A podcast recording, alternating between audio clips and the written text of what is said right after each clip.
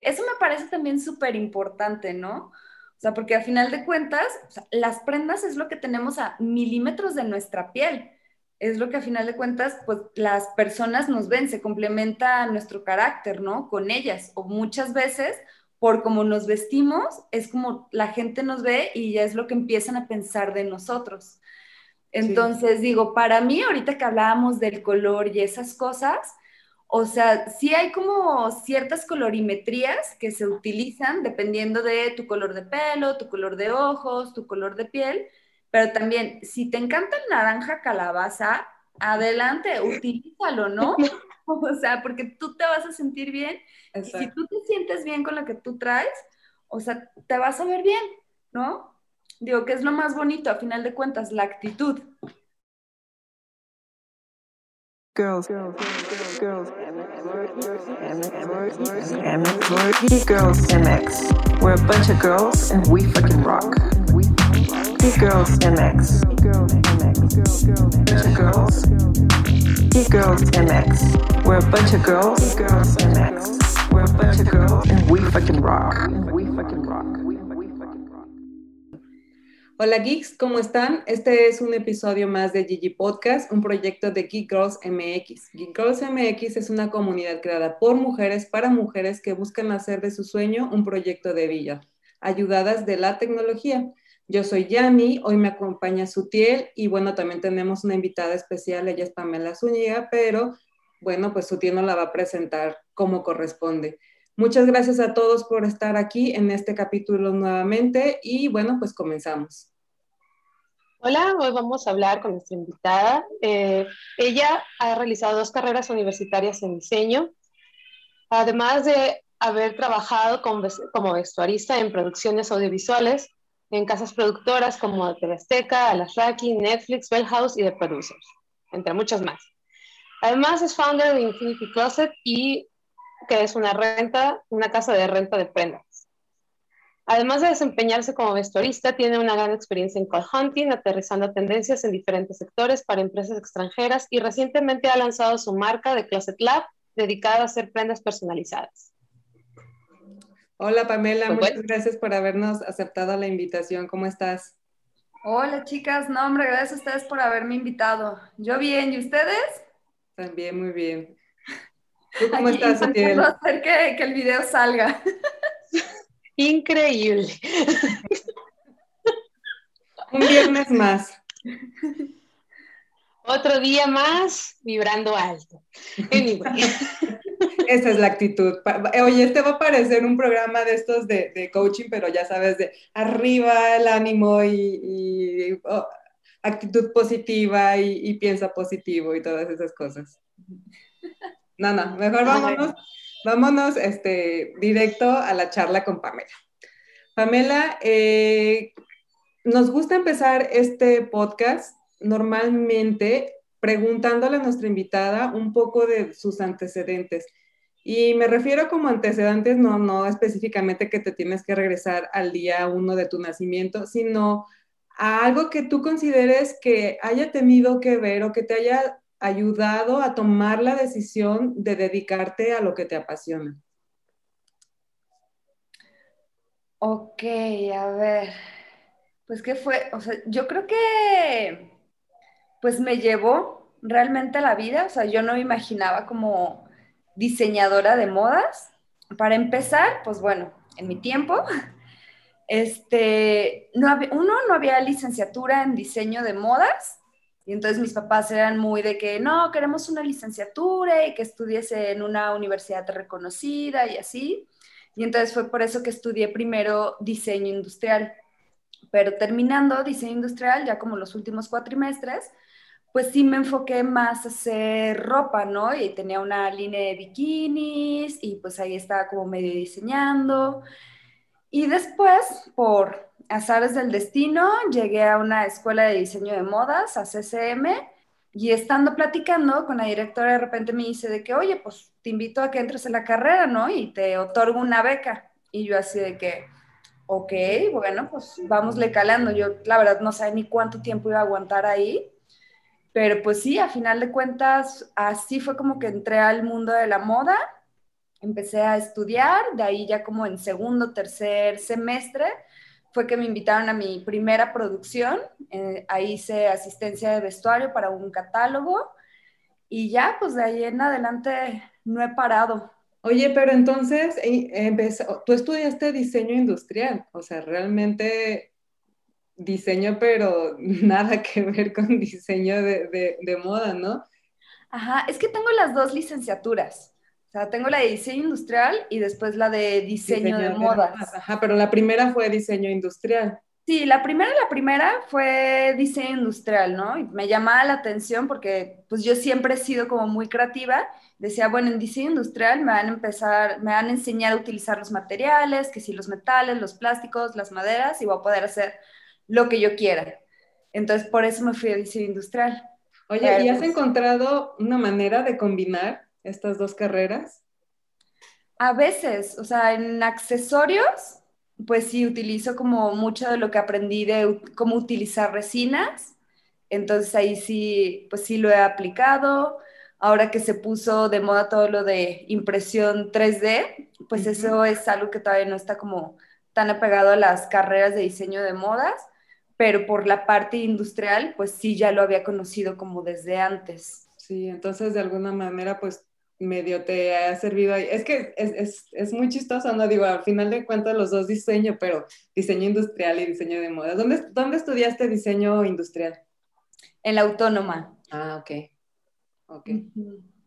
Perfecto, pues ¿Y mira. ¿Y revalidaste las materias de diseño? No, me la eché completita. ¿Pero cuántos años son de carrera en diseño de modas? En diseño de modas son alrededor de cuatro años, pero ajá, o sea, hice tres años, como tres y cachito de diseño industrial, y después, supuestamente, tendría que hacer cuatro de diseño de modas. Pero pues como yo ya empecé a trabajar y me dan llamados a producción, y de ahí fue que me fui a, a España a hacer mi especialidad en cool hunting, bueno, acabé la carrera como en siete años. Entonces sí me la eché larguita. Lo bueno es que son carreras, no carreritas. Ya tenía yo mi, mi, título en diseño industrial, entonces ya para varios trabajos a los que aplicaba, pues como sea, ya tenía el papelito ahí de, sí, soy licenciada. El título de licenciada. ¿Y trabajaste en algún momento como diseñadora industrial? No, la neta no. como que siempre me llamaron más para diseño de modas. Y, es lo que realmente te terminó a ti gustando, ¿no? Bueno, te inclinaste de cierta manera hacia allá también por, por gusto propio. Sí, sí, exactamente. Sí, me fui ya más para el diseño de modas, me llamó más la atención. Descubrí que era un mundo en el que yo no pensaba que fuera así, ¿sabes? Yo cuando estudiaba diseño industrial, que decía, bueno, me gusta el diseño de modas, y sí había unas escuelas que, que te enseñaban diseño de modas, pero hasta eso, imagínate, yo pensaba que todas las personas o todas las niñas que iban a estudiar esa carrera era como, bueno, pues mientras me caso, que sepa coser, poner botoncitos, así, y hasta que entré a la carrera me di cuenta que pues nada que ver, ¿no? Que es muchísima creatividad, que es muchísima resolución de problemas, que es pues, un mundo aparte. Sí, claro. Sí, de, las típicas carreras estas, ¿cómo decíamos que se llamaban, Sutiel? Este, no, no decíamos eso porque ya no es, ya no es bueno decirlo. todas las carreras son válidas, todas tienen su valor y su puntito. Aquí yo no quiero que me queme la verdad. yo por eso mejor quería saber de ti, Pamela. bueno, está bien. Entonces, terminaste estudiando en la otra escuela de diseño, acabando, me entendí como que saliendo de diseño industrial, ¿no? Sí, o sea, yo terminé diseño industrial en, como por abril y para agosto ya estaba empezando a estudiar la otra carrera. Entonces, en realidad fue como súper rápido. De cuenta que para mí fue como que nunca haber salido de la escuela. Y, en ese inter... Ah, perdón.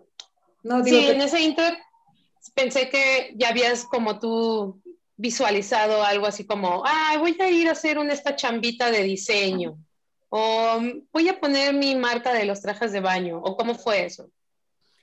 Ah, haz de cuenta que en los que fueron como dos últimos cuatrimestres, mientras estudiaba diseño industrial, pues fue que me empecé a ir más por el mundo de la moda y según yo hice mi marca de trajes de baño que se llamaba Bondi, hice como dos, tres pasarelas y pues más que nada estuve, empecé a trabajar en eso y ya acto siguiente me metí a diseño de modas. Entonces, así como de diseño industrial, pues no, la verdad nunca, nunca lo desarrollé, nunca lo desempeñé como trabajo. Y dices que todo esto fue a partir de una, de una charla que, a la que asististe, ¿verdad? Ajá, exactamente. Sí, fue súper casualidad, o sea, yo no iba buscando estudiar, yo decía, pues yo ya tengo mi carrera y yo ya, pues a trabajar, ¿no? Más bien.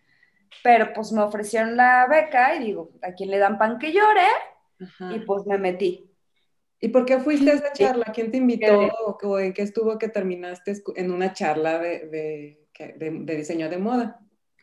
Acompañé a una chica con la que estaba haciendo todo lo de los trajes de baño. Ella sí había empezado a estudiar diseño de modas, y entonces, pero no había acabado la carrera. Entonces fue como a pedir informes a esta escuela y ya estuvimos hablando con la directora, le estuvimos platicando pues del proyecto que traíamos, de las pasarelas que habíamos hecho y yo no sé si ella se imaginó que en realidad no éramos las dos las que estábamos buscando como entrar a la escuela y entonces pues nos abrió la opción y digo, yo también ahí salí como embarrada invitada y dije, pues bueno, de, de aquí soy y le entré. Mira que ahora sí que no creo que haya sido casualidad, más bien yo creo que ya, ya te tocaba por ahí, ¿no? Sí, sí, sí, diseño de modas me escogió, literal. Y bueno, este, la prueba está que aquí, aquí no, lo, no lo cuentas, ¿no? En, la presentación que hizo Sutiel, este, en algún momento empezaste a tener experiencias con productoras como TV Azteca, Las Raki, Netflix, o sea, ¿cómo, cómo terminaste? Eh, eh, trabajando para estas productoras? Estas productoras. Pues mira, como les contaba, o sea, en realidad yo empecé a trabajar como vestuarista por una amiga, bueno, más bien, la amiga de una amiga acaba de regresar de Nueva York y ella sí era vestuarista. Entonces necesitaba a alguien que la asistiera por esta producción del catálogo que iba a hacer. Entonces como que mi amiga dijo, ay, pues Pamela está estudiando diseño de modas, ¿por qué no le hablas a ella?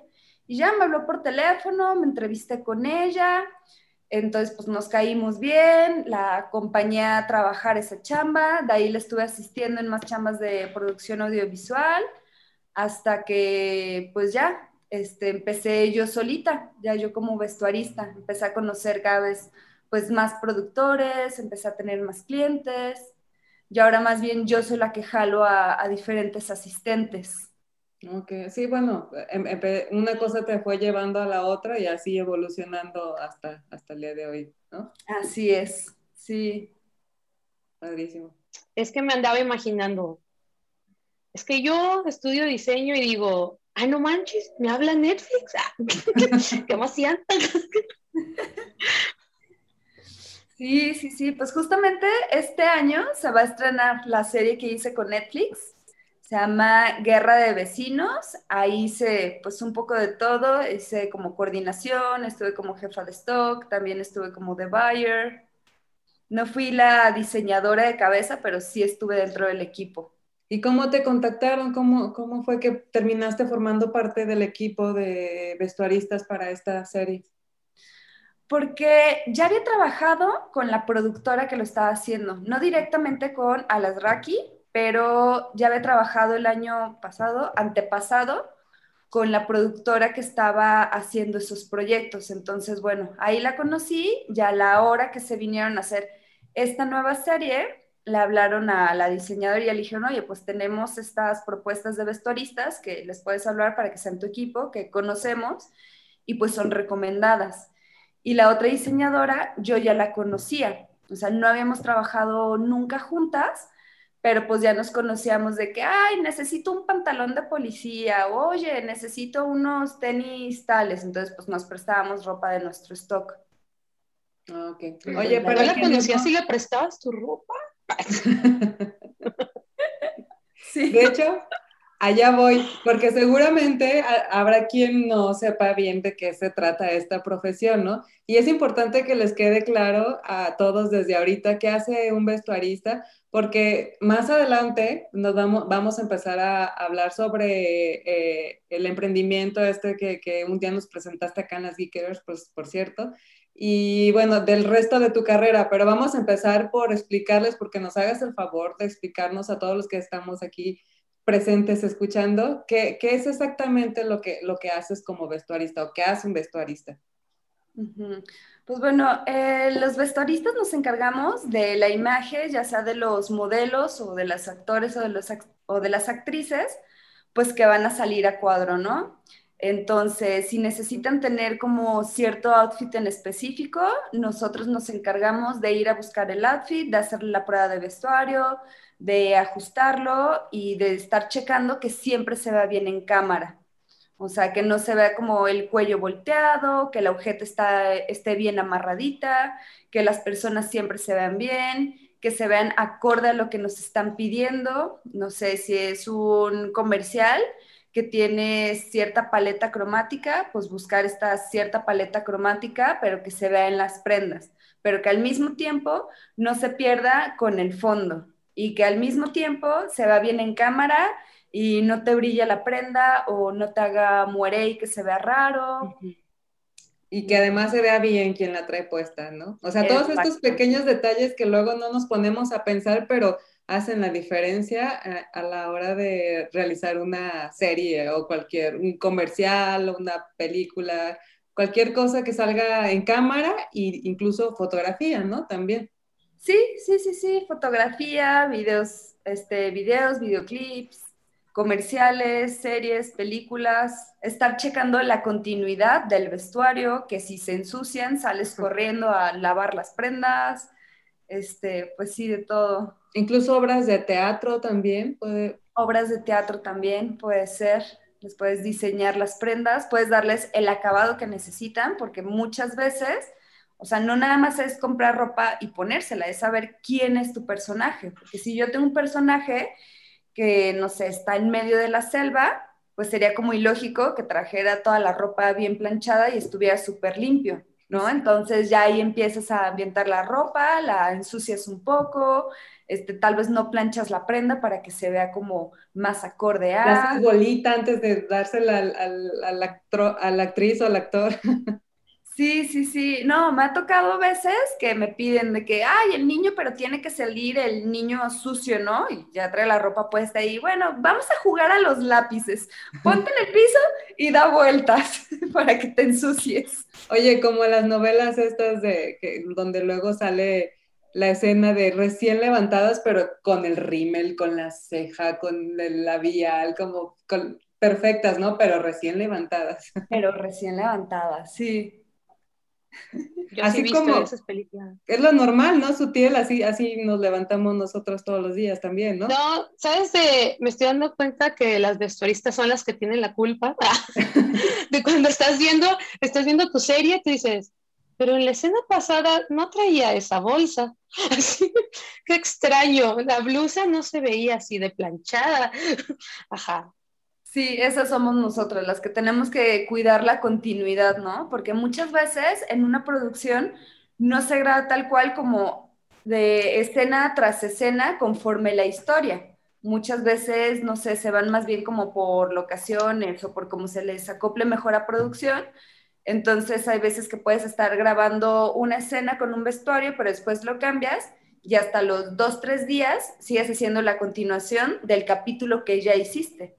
Entonces tú tienes que saber exactamente qué ropa traía, qué accesorios, qué zapatos, cómo estaba puesta la ropa, que si se había manchado, qué tipo de manchas tenían, porque tienen que salir iguales. O sea, a final de, cuentas es continuidad, ¿no? Si haces una, algo de época, que la ropa sea realmente de esa época.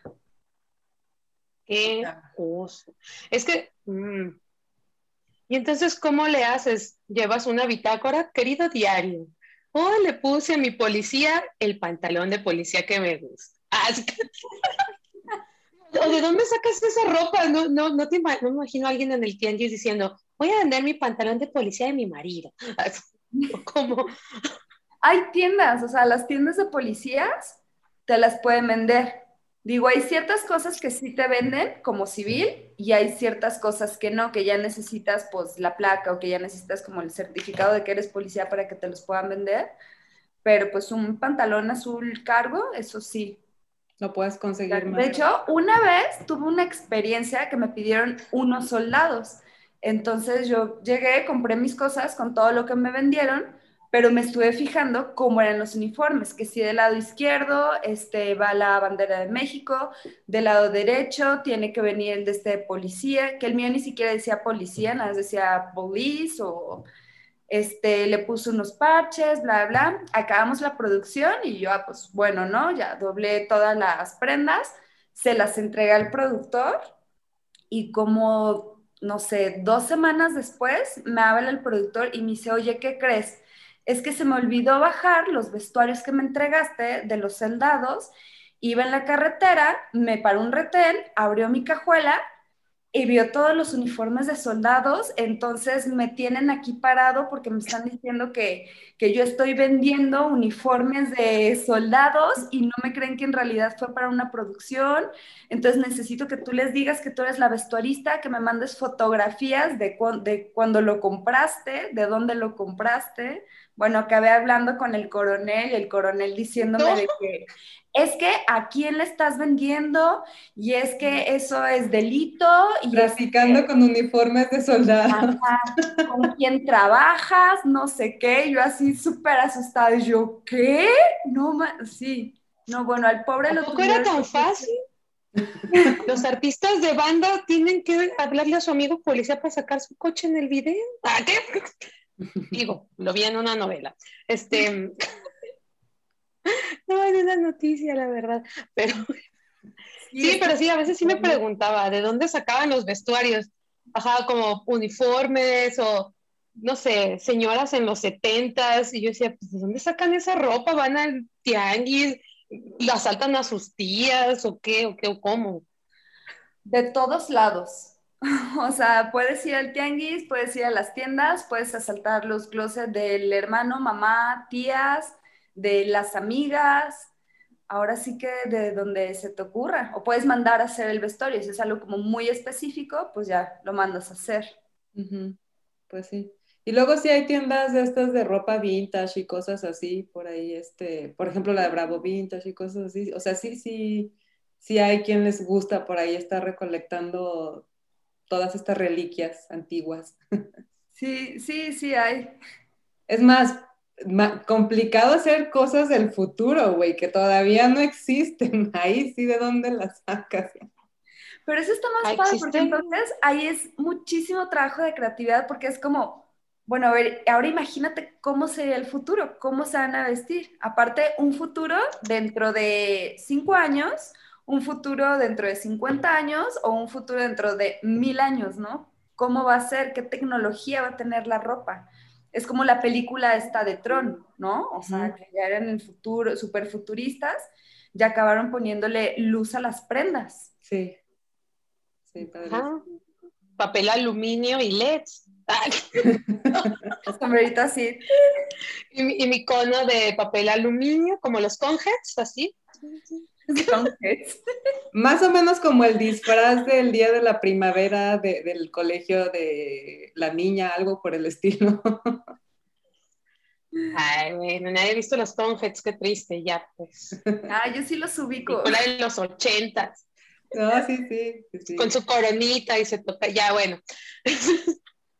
Pero sí, así se me hace chido. Creo que empiezo a, a notar que más que ir a elegir ropa, es como crear un personaje, ¿no? Pero a partir de la vestimenta que tiene, o sea, ya tiene su papel ahí, pero sí, siento que lo que hace es como traerlo a la vida. pues sí, ya lo leí, le voy a dar su personalidad en, la, en el vestuario. Claro, es que a final de cuentas la ropa tiene un lenguaje no verbal. Entonces, tú tienes que proyectar lo que es el personaje en la ropa. Entonces, si haces un buen diseño de vestuario, puedes hasta ayudar al actor a que se desempeñe mejor. O sea, no es lo mismo la ropa que le vas a poner a un actor que vaya a salir de, de Ricky Ricón a alguien que salga de vagabundo, ¿no? Si tienes a un vagabundo, pues no le vas a poner las prendas limpias, o sea, las vas a ensuciar, las vas a romper, tal vez en vez de cinturón le amarras nada más un mecate que tal vez se, se, encontró por ahí. Y entonces todo ese tipo de cositas ayudan a los actores a poder, a poder actuar mejor, a poderse desempeñar mejor. Sí, a, involucrarse más con el papel, ¿no? Ajá, a entrar más en el personaje. Muy bien. Pues todo esto nos lleva a la siguiente pregunta, que, ¿cuál era, Sutil? Nuestra siguiente pregunta. Nuestra siguiente pregunta. ¿Te fijas cómo la puse así como, maestra, perdón, me puse en pausa, así de... mi, pausa fue, mi pausa fue, pues eh, aquí dice que tú ibas a hacer esa pregunta, pero... Pero bueno, ya vamos a saltarnos esa otra pregunta y vamos a decir lo que nos truje Chencha. ¿Cómo pasas de ir con, esta, con esta chava que conoces a, a los vestuarios y a ir a diferentes sets y poner vestuarios, y quitar vestuarios, tomar fotita, tomar notita y decir, yo creo que yo puedo hacer esto, me voy a hacer el mío propio. ¿Cómo creas Infinity Closet?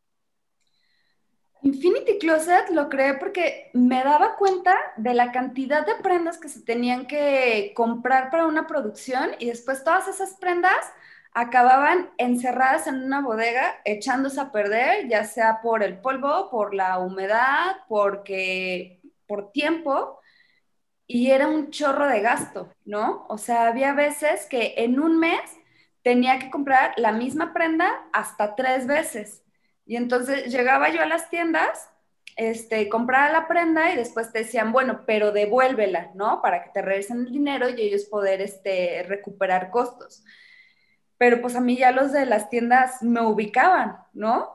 Entonces y después de tres veces ir a comprar lo mismo. Señora, ya sé que ya le quedó, por favor. ya, ya sé. Sí, no, ya más bien le decía a mi mamá de que, oye, tengo que ir a regresar prendas. ¿Qué te parece si me acompañas y yo te compro un helado después? las señoras no les dicen nada, ¿no?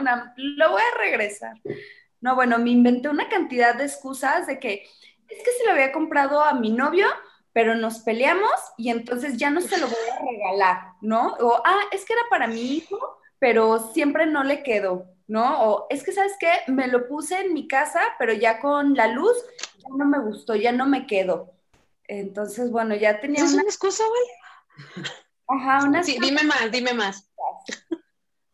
Entonces, pues ya decidí, dije, bueno, pues es que sería muchísimo más fácil yo tener ya mi stock, porque también de repente salían ocasiones de que, oye, bomberazo, tenemos que hacer un comercial, necesitamos estas prendas, y pues ya no había tianguis o ya no alcanzaba a ir a las tiendas, entonces, pues sí pensaba como, es muchísimo más fácil yo tener aquí mi stock y ya cualquier cosa que necesite, antes de irme a las tiendas y tener que estar comprando, devolviendo o nada más comprando y que las prendas se queden ahí olvidadas, pues sacarles un mejor provecho. Claro. ya yo empiezo a hacer mi stock y entonces así antes de tenerme que ir a comprar, pues yo veo que me funciona y así las prendas les das una, un, un periodo de vida mucho más amplio, más largo, ¿no? se aprovechan más. Y ahorras en costos y obviamente se, hace todo mucho más práctico y, y económico, ¿no? Sí, exactamente. Oye, es que yo me acuerdo, y hace rato lo estábamos precisamente platicando, que hace que serán como unos dos o tres años que fuiste a uno de los meetups a presentar el, proyecto de Infinity Closet. Eh, cuando lo hicimos en, la vez que lo hicimos en Mutuo, ¿qué, fue eso? ¿Tiene hace tres años? En Mutuo fue hace dos, tres. Tres años, ¿verdad? Sí, me, recuerdo que fuiste a presentar ahí este, precisamente. El este de la pandemia no cuenta. No, la pandemia no cuenta.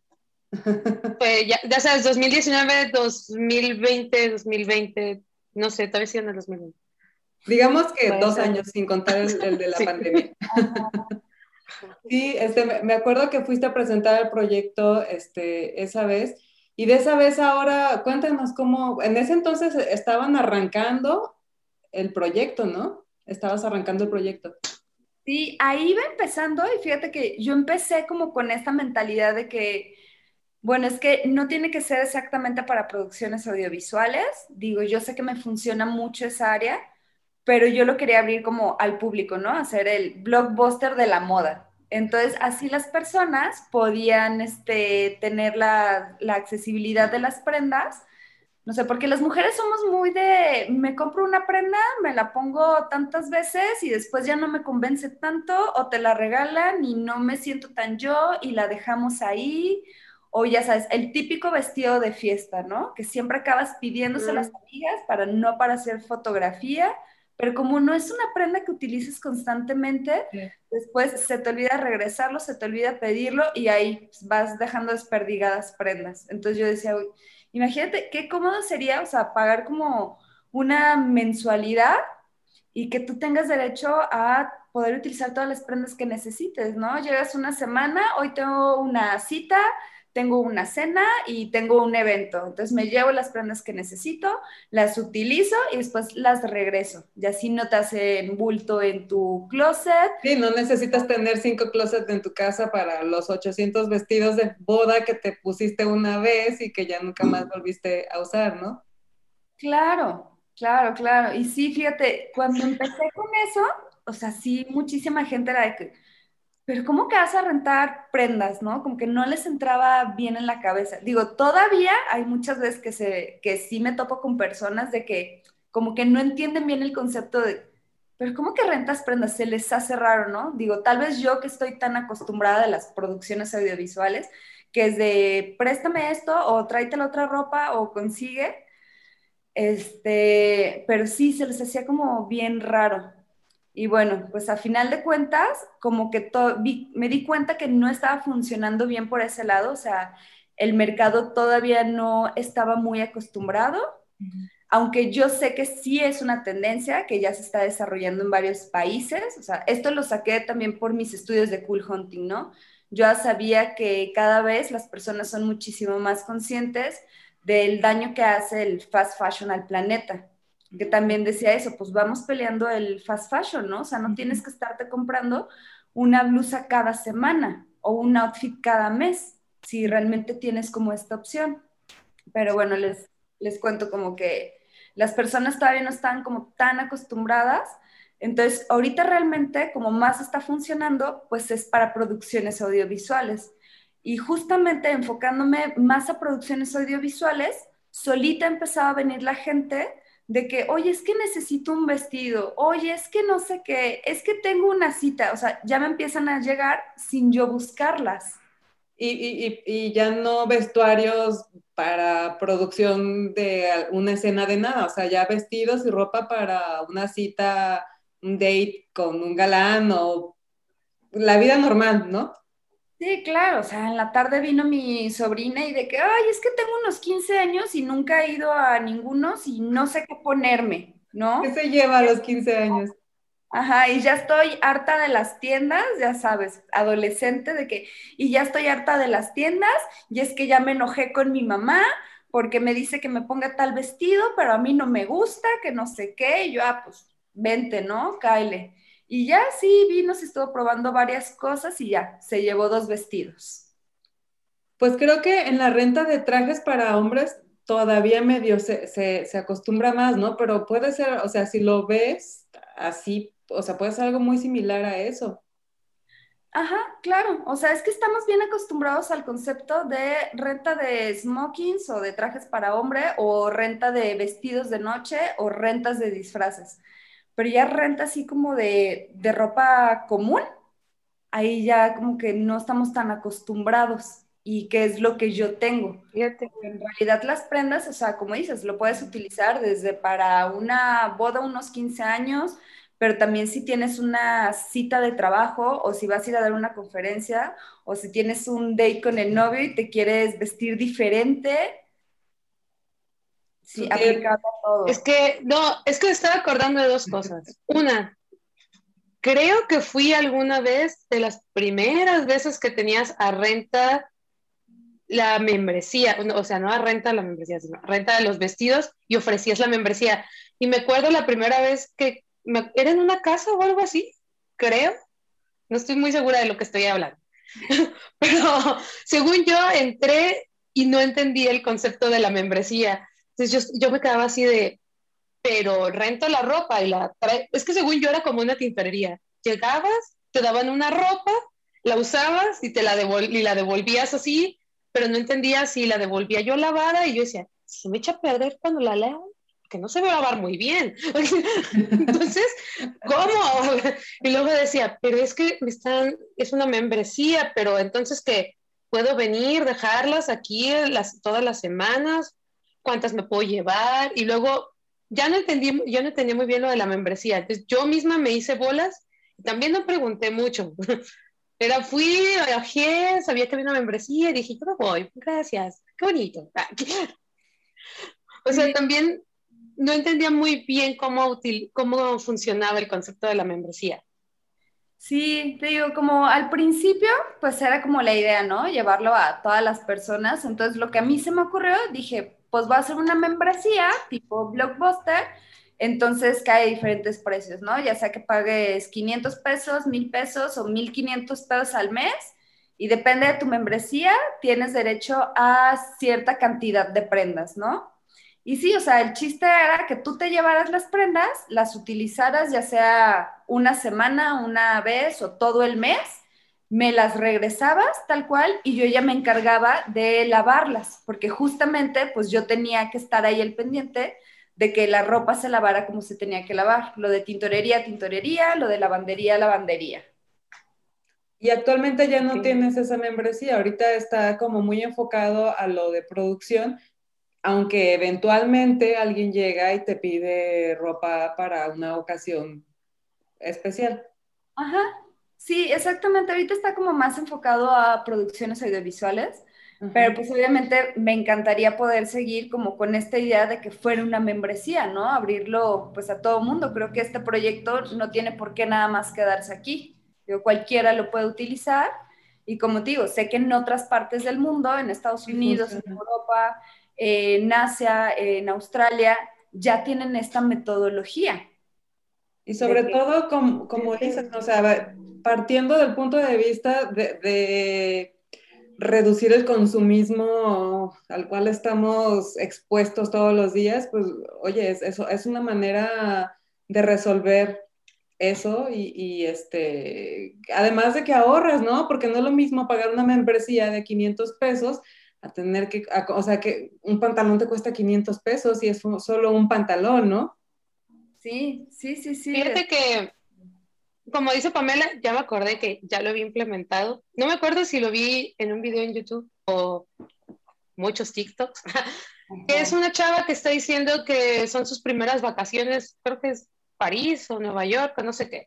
Entonces es una morra aquí de México y ella en vez de comprar ropa, pide, pide una, así es como una cajita de treats, así se ve, pues, pero la verdad es que mediante una aplicación ella renta la ropa de toda la semana y planea los outfits de los que se va a poner para sus fotografías en sus vacaciones. Pero los renta ya. Entonces dice, ay, es que mira, yo tengo la marca, que no sé qué, y esto pues saldrá carísimo, pero entonces con la renta, no sé qué. Y entonces, pues supongo que un tanto así querías que funcionara, ¿no? Ajá. o bueno, puede funcionar.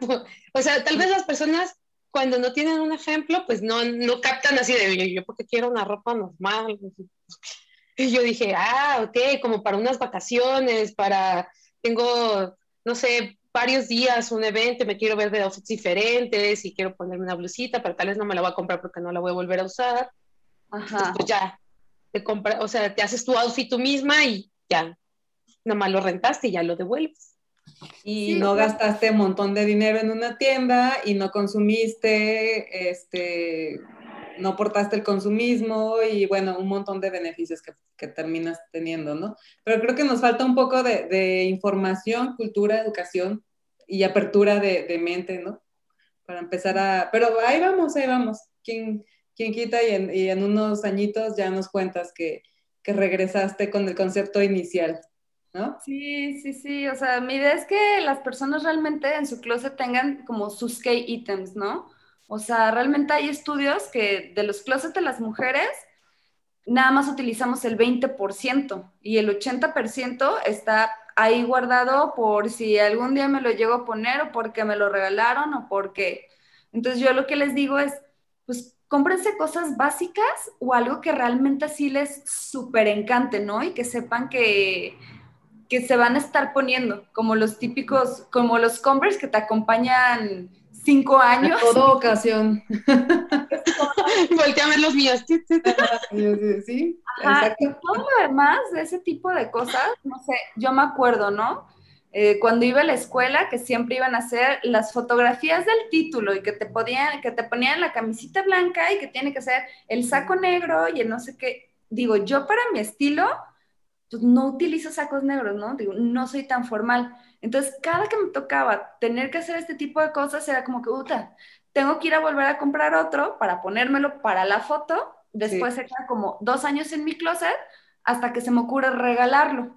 No, y luego tú que te gradúas dos veces, pues oye. Sí, sí, sí. Entonces, Doble gasto. Ajá, o sea, yo ahorita ves mi closet y realmente la ropa que tengo son así, playeras negras básicas con las que me voy a trabajar, mis dos, tus tres, leggings, tus. Converse y mis Converse, mis leggings, mis jeans y todo lo demás de Infinity Closet, ¿no? sí, sí, padrísimo. Ay, si tú te rentas a ti misma, qué chafa. Yo no aquí. Ay. Buscando qué se va a poner para grabar el podcast. Ah, sí, hoy me peiné hasta eso, fíjense. Y además en, en cuarentena, oye, más complicado todavía, ¿no? No, pues invitadísimas, cuando quieran venir, que tengan ahí algún eventillo, bienvenidas. Sí, Aquí claro que sí. tenemos, tenemos el eventazo de cada año, la foto de la, de la comunidad. Ah, no, la foto de la comitiva. La foto de la comida. El vestuario de la foto de la comitiva siempre es una polémica, sinceramente. Ah, Mira, pues para la próxima vez vamos este, con Pamela para que de- desde que nos diseñe hasta que nos Sí. consiga toda, todo el outfit co- completo. Sí, claro, yo las ayudo con, con su outfit. Muy bien, muy bien. Eh, me voy de su vestuarista para estar checando que todo salga Que todo salga bien, que todas combinen con todas. Exactamente, que no se empalmen colores, que queden bien contra el fondo. Por ejemplo, No utilices ese no naranja. Ajá. Estaría bastante bien, ¿eh? Estaría bastante bien. Sí, la neta estaría bien chido que alguien te, esté- te esté aconsejando. No, mi ciela. Ay, sí. No, mi ciela, ese color no. No va contigo. Y tú así, pero siempre me he puesto este naranja calabaza. No. No, mi Ay, a mí me dijeron así. Sí, sí. Es la luz, es la luz, pero no. La naranja calabaza. Ajá. No, la verdad es que no, no sé, no sé si, si nos convenga, porque igual y salimos dándonos cuenta que no sabemos mucho de, de- de moda. Igual y me digan que mi cabello morado ya no. Entonces, no, no, mejor no. No, sin miedo, sin miedo. Ustedes, ustedes vengan. Y aquí jugamos algo que también les guste, porque eso me parece también súper importante, ¿no? O sea, porque a final de cuentas, o sea, las prendas es lo que tenemos a milímetros de nuestra piel. Es lo que a final de cuentas, pues las personas nos ven, se complementa nuestro carácter, ¿no? Con ellas. O muchas veces, por cómo nos vestimos, es como la gente nos ve y ya es lo que empiezan a pensar de nosotros. Entonces, digo, para mí, ahorita que hablábamos del color y esas cosas, o sea, sí hay como ciertas colorimetrías que se utilizan dependiendo de tu color de pelo, tu color de ojos, tu color de piel, pero también, si te encanta el naranja calabaza, adelante, utilízalo, ¿no?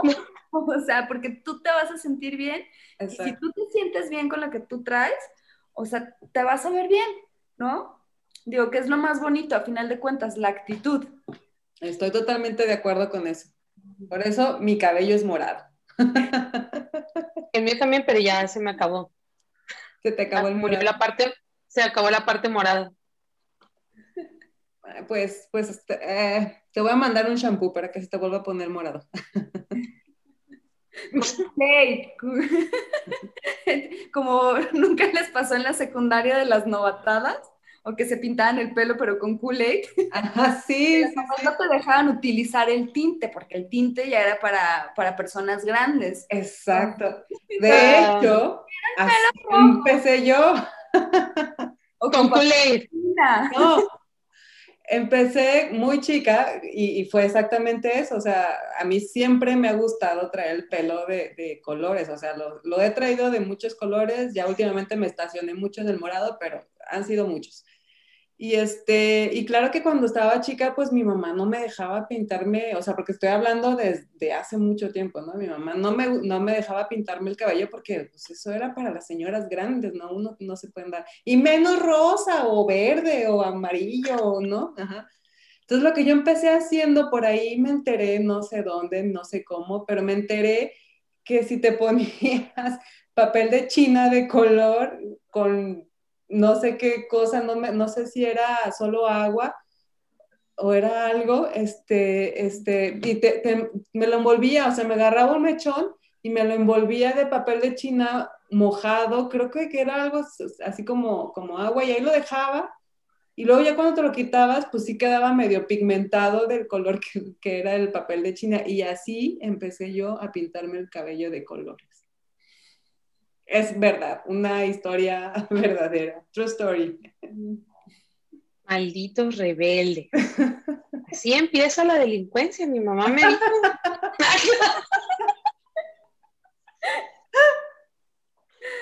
Sí, bueno, ahora ya hasta tatuajes y piercings y todas esas cosas, ¿verdad?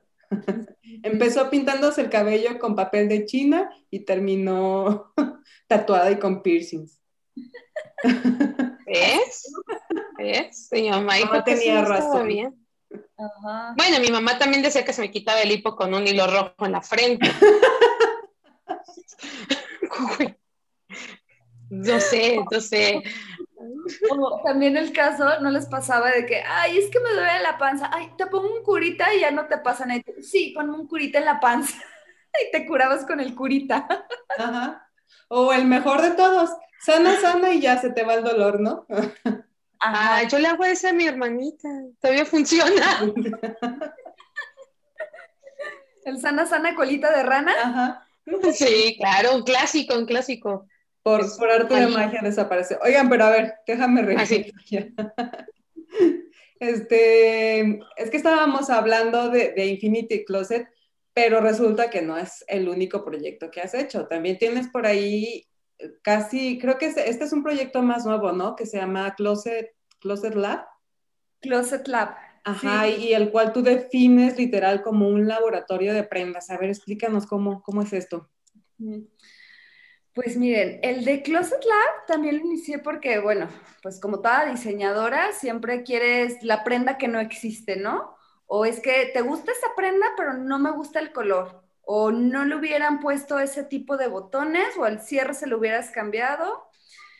Entonces, pues también quería diseñar, pero sabía como que sacar tal cual una línea de ropa no me animaba porque ya había tenido esa experiencia y si no te pones las pilas a vender y tienes que saber cuántas tallas chicas, cuántas medianas, cuántas grandes, se te queda ahí en el stock y después andas viendo, este, pues, dónde lo vendo, dónde me lo pongo, ahí lo traes de sombrero. Entonces dije, ¿por qué no mejor hacer prendas pero que ya estén diseñadas a tus medidas y al color que tú quieras, ¿no? Y así ahora sí que pues ya menos peros para las prendas. Entonces sí, Closet Lab lo inicié tal cual, yo digo que es un laboratorio de prendas, o sea, yo veo prendas en internet que me gustan, pero después digo, ah, bueno, pero a eso yo le quiero poner unas bolsas porque se me hace cómodo tener bolsas porque me puedo guardar el celular, ¿no?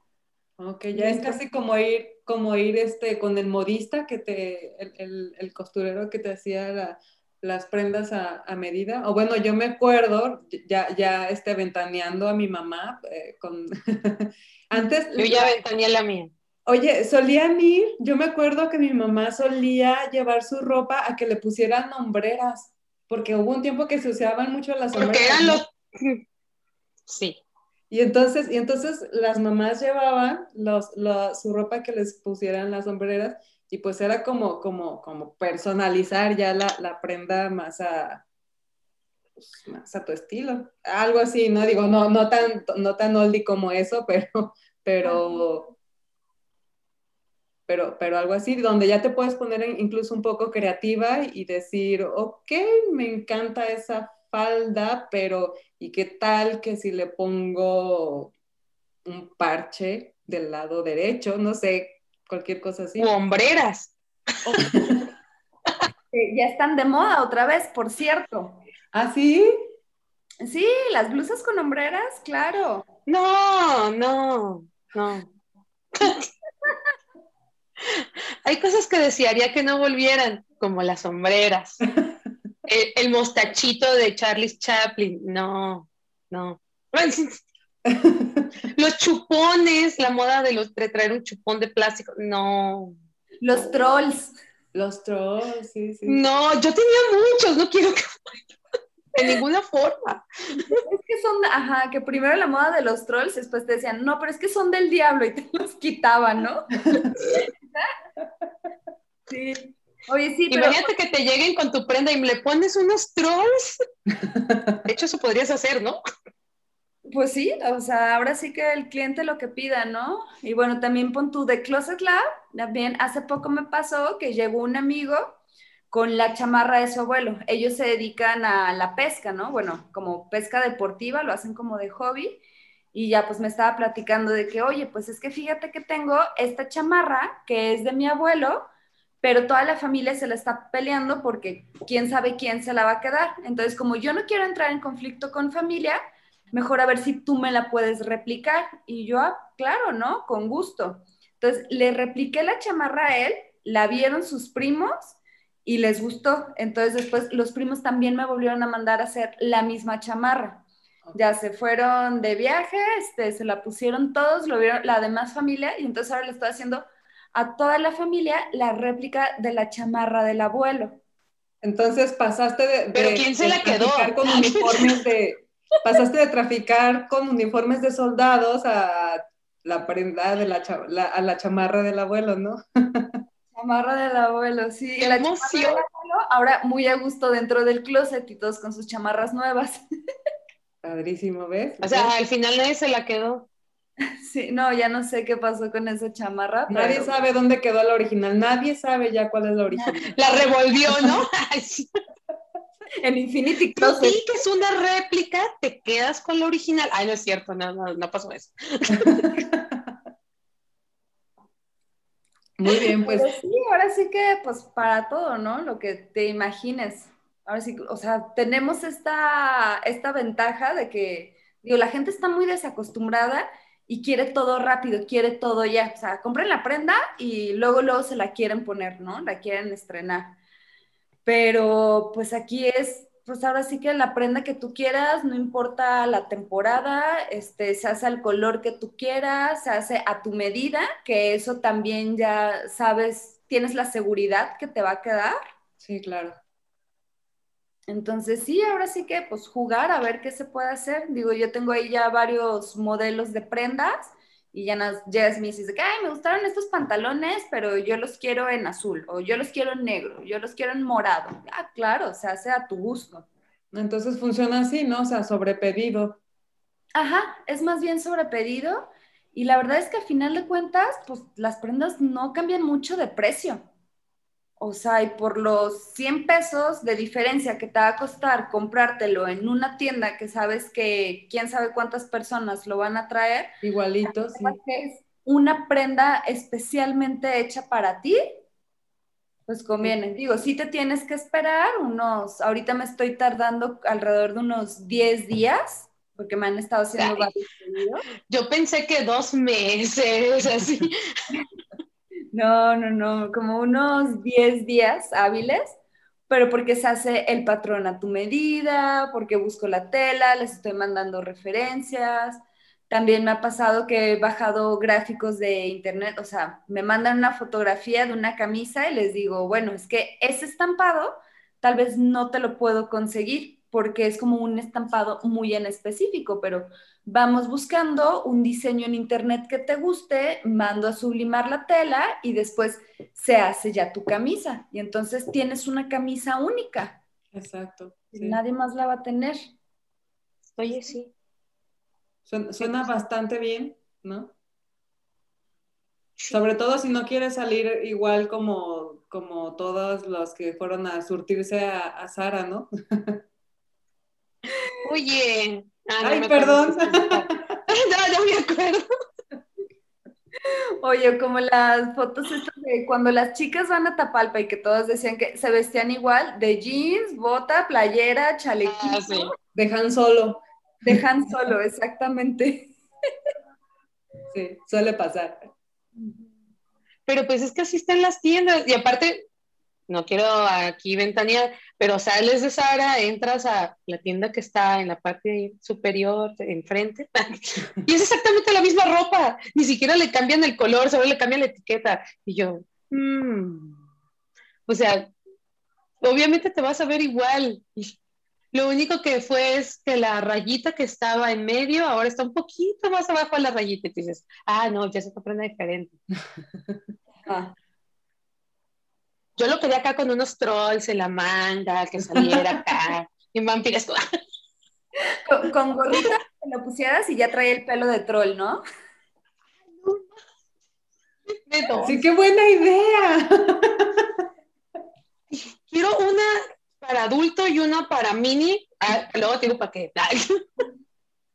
Una para el novio y otra para la niña y así, ¿no? Ya toda la familia uniformada. Mi, mi novio nunca se va a poner eso. La chiquilla va a tener ponerse lo que yo diga, es obvio.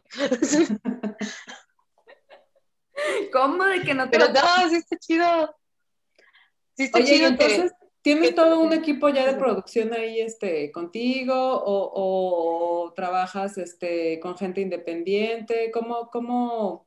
Porque ahorita nos decías, ¿no? Tú este, diseñas tu ropa basada en algo, en alguno de los modelos que ya tienes, y haces tus adecuaciones convenientes y, luego qué? O sea, ¿quién, ¿quién las hace? Tengo una muestrista con la que ya tengo varios años trabajando. Entonces yo ya nada más llevo como un calendario con ella donde viene el nombre del cliente, el tipo de prenda que se le tiene que hacer, el color de la tela, de lo que va a hacer, sus medidas y ya, pues para qué fecha se tiene que entregar. Entonces yo hago como toda la parte del diseño, yo me voy a comprar todas las telas, los forros, los avíos, los cierres, se los llevo y ya ella me hace el patronaje y me hace la prenda. Entonces ya me la regreso, ya yo salgo a entregarla. Perfecto.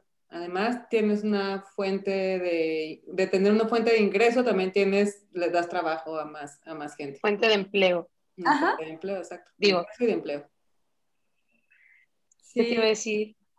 Y bueno, ya teniendo la experiencia de estos dos proyectos, no sé si nos pudieras compartir como un consejo para alguien que nos esté escuchando y diga, es que yo también quiero poner mi empresa y que sea de diseño y, yo quiero hacer eso, dime cómo. Pues primero, sin miedo, que no les dé miedo hacerlo, ¿no? Digo, a final de cuentas, pues todos empezamos poco a poquito y pues no siempre las cosas van a salir como nosotros queremos desde un principio y simplemente pues básicamente es estarle terqueando, ¿no? Y ver si no funciona por este lado, a ver entonces cómo puede funcionar, vamos a calarle de otra forma. Y pues yo creo que si realmente te apasiona lo que haces, pues ahí vas a estar, ¿no? Y las cosas a final de cuentas se te van a dar, se te van a abrir las puertas. Entonces, yo creo que pues que se animen, que no les da que no les dé miedo y solitos con el tiempo pues se van a ir acoplando y se van a ir definiendo sus proyectos. Y lo que te falta por aprender, pues lo vas a ir aprendiendo tras de algún error seguramente, pero seguro en algún punto llegas a, sí a esa línea en donde te sientes más son los mejores aprendizajes, o sea, las vivencias de que tú lo viviste y ya la cajeteé aquí, o sea, las cajeteadas son de donde más aprendes. ¿no? Digo, porque si todo te saliera perfecto, nos quedaríamos estancados. Sí, claro. Pero cuando lo cajeteas es de que, ¿y ahora cómo lo soluciono? ¿Qué hago? ¿No? Entonces ahí pues ya echas a correr a la rata, literal. Y eso es lo que te hace aprender y ya como que, bueno, para un futuro, entonces ahora voy a implementar esta metodología que tal vez me di cuenta que funciona mejor o para cuando se te vuelva a presentar ese tipo de, de problema, pues ya sabes cómo resolverlo. Sí, yo creo que es lo principal, ¿no? Estar, este, pues aventarte, aventarte y, seguramente te van a faltar muchas cosas por aprender, pero pues el camino te lo, te lo irá marcando. Sí, claro, te, te, lo irá dando. O sea, y pues era como platicábamos, ¿no? O sea, obviamente yo al principio cuando empecé con Infinity Closet decía, o sea, claro, mi idea es maravillosa, membresías y que tengan toda la ropa que quieran, a todo el mundo le va a gustar, todo el mundo lo necesitamos, ¿no? Y para mí era una super idea, y, pero yo no pensaba en las demás personas, en que tal vez pues todavía no les entraba este chip de rentar ropa, como decíamos, o sea, estamos acostumbrados a rentar vestidos de noche, a rentar trajes, a rentar disfraces, pero así como que ropa, no. Entonces fue así como que, ups, la cajeteé, entonces tal vez no funciona de esa manera. Entonces, a ver, mi fuerte va a ser ya más bien producciones. Entonces me metí a producciones y ya conforme ha pasado el tiempo, la gente pues como que se va acostumbrando o oyen de mí y ya ellas solas son las que me empiezan a buscar. y ahorita, bueno, pues ya tengo mi espacio acoplado, o sea, bueno, como pueden ver ahí atrás, todo tipo de sombreros, este, todos mis materiales. Por allá tengo esa amarilla, es una cabeza de alien. Tengo unos guantes, ya tengo ahí un área de, para hacer pruebas de vestuario. Tengo otro cuarto donde está todo el stock. Entonces, pues ya sí, así ha ido creciendo poco a poco, pero así como que desde el principio que, que todo vaya a funcionar a la perfección, no. Y mucho menos que, que termine siendo exactamente como te lo imaginabas, ¿no? Porque en tu caso, pues te lo imaginabas de una forma, pero terminó evolucionando y, quedó como muy enfocado y, en un segmento muy específico, en el cual incluso tú pues ya estaba, ya conocías, ¿no? Era un territorio que tú ya manejabas y conocías perfectamente. Oye, pero fue frustrante, fue, fue, ¿no fue un poco frustrante al principio cuando, cuando te diste cuenta que este modelo que habías diseñado, este modelo de negocio que habías diseñado no iba a funcionar y, que a lo mejor lo tenías que modificar? Sí, claro, al principio, pues es que yo no entendía así como que, pues que a la gente, ¿por qué no le llama la atención? O sea, sí es algo súper novedoso, pero yo creo que es parte del mal del cool hunter. O sea, yo sé que la tendencia viene, yo sé que en otros países ya está, pero entonces me tengo que acoplar a las personas que están aquí, ¿sabes? No solo porque yo sepa que es, es, un, este, es algo que va a funcionar, un, un modelo de negocio que ya está en otros países, tiene que funcionar aquí en México, como funciona allá. Sí, claro. O sea, muchas sutiles que no entienden cómo funciona. Sí, bueno, es que no es un concepto pues que, que, que, se maneje o que al que estemos acostumbrados acá. Es que nunca había escuchado hablar de eso. Yo decía, pero pues rentar, rentar, para empezar, ni siquiera, nunca había rentado tampoco un vestido de noche, si era de las personas que tenía mis tres vestidos de noche ahí en mi closet. Pero yo decía, es que, no, de verdad es que no entendía muy bien cómo funcionaba. Y también me pregunté mucho, me da pena. ¿Te daba pena? Sí. Ese sí tengo ese lado de mí cuando digo, ay, ya, qué pena preguntar, me van a decir la babosa. No, uno no está acostumbrado. ¿Nunca te dijo tu mamá pena robar y que te cachen? Sí, pero pues, qué vergüenza. que me cachen. Oye, Pamela, este, ya nos colgamos aquí en la plática, es que se puso muy a gusto. Este, ya para no quitarte más tu tiempo, em, vamos a pasar a la pregunta final. que otra vez digo que es una pregunta, pero no son dos preguntas. Una, la primera es, este, ¿qué papel funge la tecnología en este proyecto? Bueno, no en este, en, cualquiera de en, los en los dos proyectos que tienes, pero incluso en tu carrera también, como vestuarista. ¿De qué manera te apoyas de la tecnología para, para poderlos desarrollar? Pues en buscar referencias, en buscar prendas, eh, estar checando en internet. Las redes sociales. Redes sociales, ajá, publicaciones, en publicidad.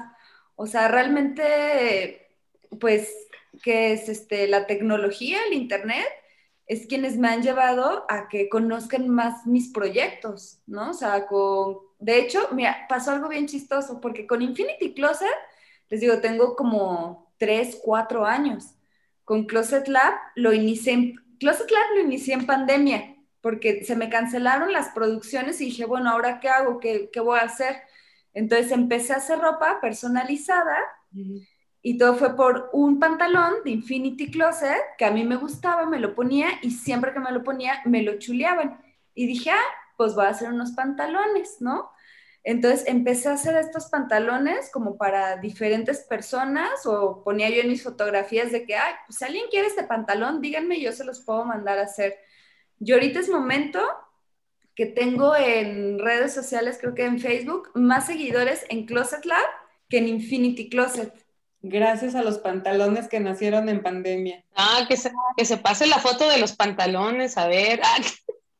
Sí, sí, sí, los, los famosos pantalones Hakama. no, y aparte de esos pantalones, no me acuerdo ni cómo llegaron, creo que eran de la hermana de una amiga que los tenía yo aquí en Infinity Closet, de repente salí, los vi yo, ah, estos están cool, vamos a ponérnoslo.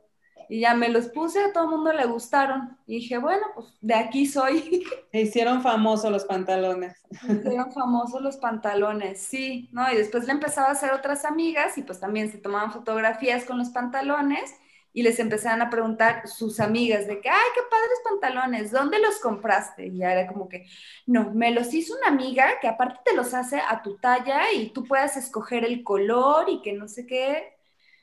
Y pues sí, se hicieron famosos y me empezaron a buscar más. Pero justamente pues fue por todo esto de redes sociales, ¿no? Que se dieron a conocer.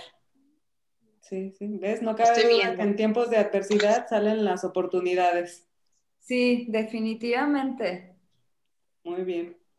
Y bueno, la otra pregunta sería, este, ¿de qué eres geek, Pamela? ¿De qué soy geek? ¿De qué seré? ¿Qué, cosa te gusta mucho que te descubres este, haciéndola por horas y que no es así como que te importe mucho si es productiva o no, si te genera ingresos o no? Es nomás por, por puro gusto te puedes pasar las horas ahí clavada investigando o haciendo algo en particular.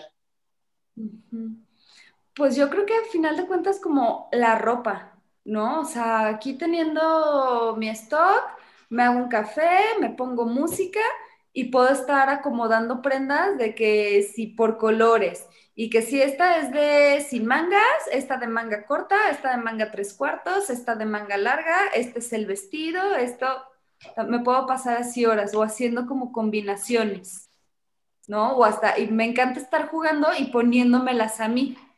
Y después empiezo a crear outfits y de que, ah, no, me ha pasado que de repente empiezo a crear outfits y un día soy Frida Kahlo, pero al día siguiente soy Mulan y al día siguiente no sé, ah, una personalidad. Oye, está muy divertido tu hobby. Sí. No, sí está chido. Es como jugar, ¿no? Es como, como cuando jugabas a vestir la muñeca, pero la muñeca eres tú. Exactamente, sí, estar haciendo así como combinaciones nuevas de prendas o de repente prendas que nunca he combinado entre ellas o que no son prendas como que usualmente se combinan. Yo, pues a ver qué pasa, ¿no? Llego y me las pongo y después toda la gente de que, ay, qué padre se te ve, yo también quiero. Y, ah, claro, en Closet Lab te hacemos la prenda que tú quieras. a tu medida. a tu medida. Sí. pero yo creo que esa sería mi, parte geek. Ah, qué hermoso. Bueno, entonces ya, ahora sí, ya para finalizar, finalizar de la finalización. Final. Eh, de la finalización final, final, dos, versión última. Este, ¿me puedes mencionar tus redes? Este, no sé si te mueves más por Instagram o por Facebook, pero menciona la primero la más importante y luego ya las otras, de los dos proyectos. Ajá. Me muevo más por Instagram que por Facebook. Facebook, la verdad, sí, de repente ahí se me olvida.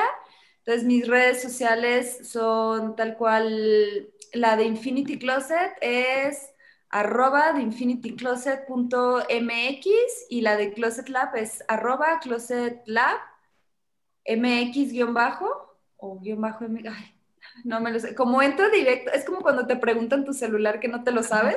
es que nunca me hablo. es que nunca me hablo, ajá. Yo nada más y sale. Bueno, no te apures, nos las mandas por correo y aquí las publicamos en la descripción y en los super. Es Closet Lab MX-bajo. Ahí está. Y, closet.mx, también si me quieren seguir a mí, eh, también por Instagram, es pam-zg. Ok. también hay ¿Y por cuál de las redes sociales te contactas más con los clientes? O sea, si quiero, no sé, mi intervención de ropa o quiero que me clones, por ejemplo, estos, mis tenis. por Instagram. No sé, ¿por cuál? Ajá, por ¿Mensaje directo? Ajá, mensaje directo, Instagram.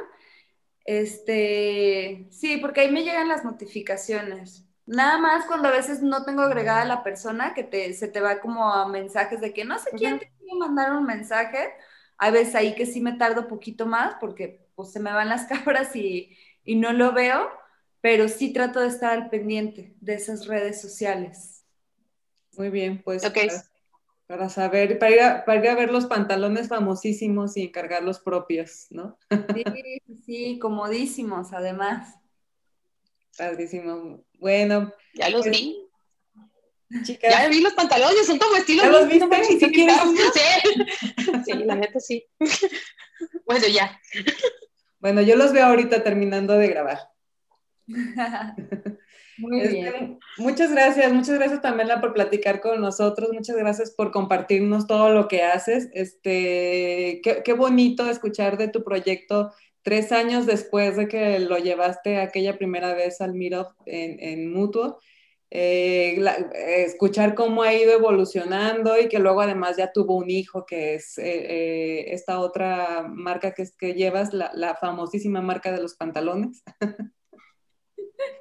y, este, y, y, bueno, pues como, como, sabes, la intención de este, de este proyecto es que por medio de escuchar las historias, las personas que nos escuchan, por un lado, se inspiren y, se den cuenta, pues, que, de repente lo que nos hace falta es animarnos, animarnos a hacer eso que tanto nos gusta, porque seguramente nos la vamos a pasar más divertido y, y pues vamos a ser seguro más felices haciendo lo que nos gusta. Eso por un lado, y por otro lado, pues por supuesto también promover los proyectos de las chicas de la comunidad que eh, pues de eso se trata, ¿no? De apoyarnos y de impulsarnos entre nosotras mismas. Entonces, por eso sí te queremos agradecer mucho por, por este espacio que nos conseguiste para platicarnos tu historia y pues seguro de aquí salimos inspiradas y si no, por lo menos salimos con un pantalón nuevo. Sí, no, hombre, pues gracias a ustedes por invitarme. Y pues sí, o sea, yo les diría a las chicas, aviéntense a hacer los proyectos que les laten, ¿no? Digo, a final de cuentas, pues todos somos mortales, nadie es perfecto.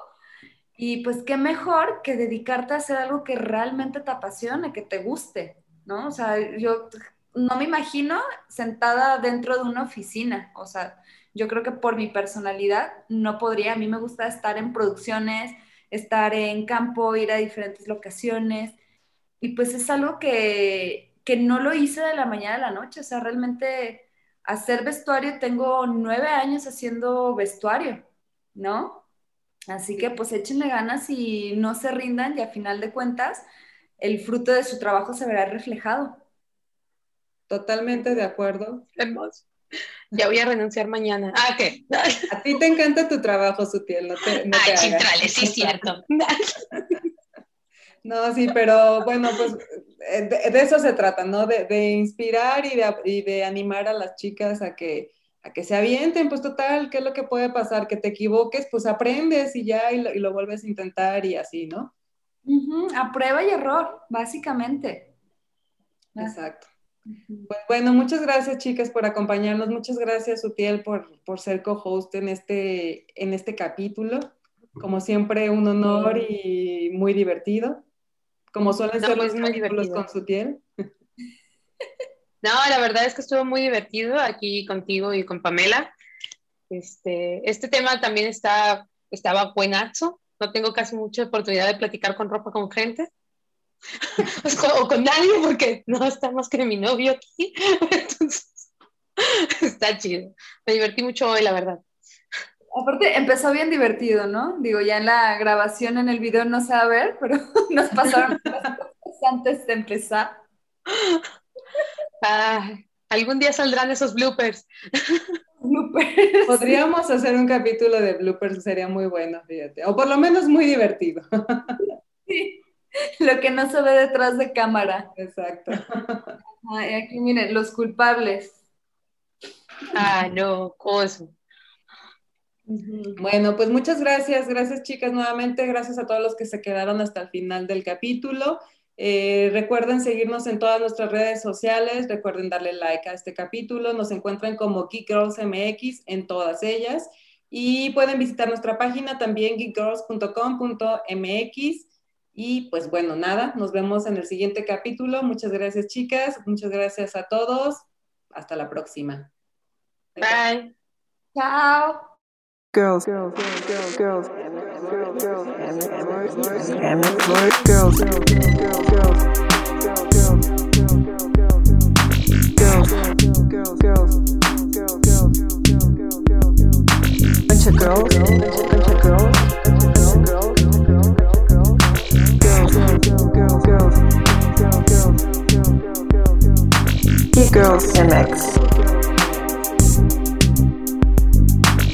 We're a bunch of girls, girls, girls, girls, girls,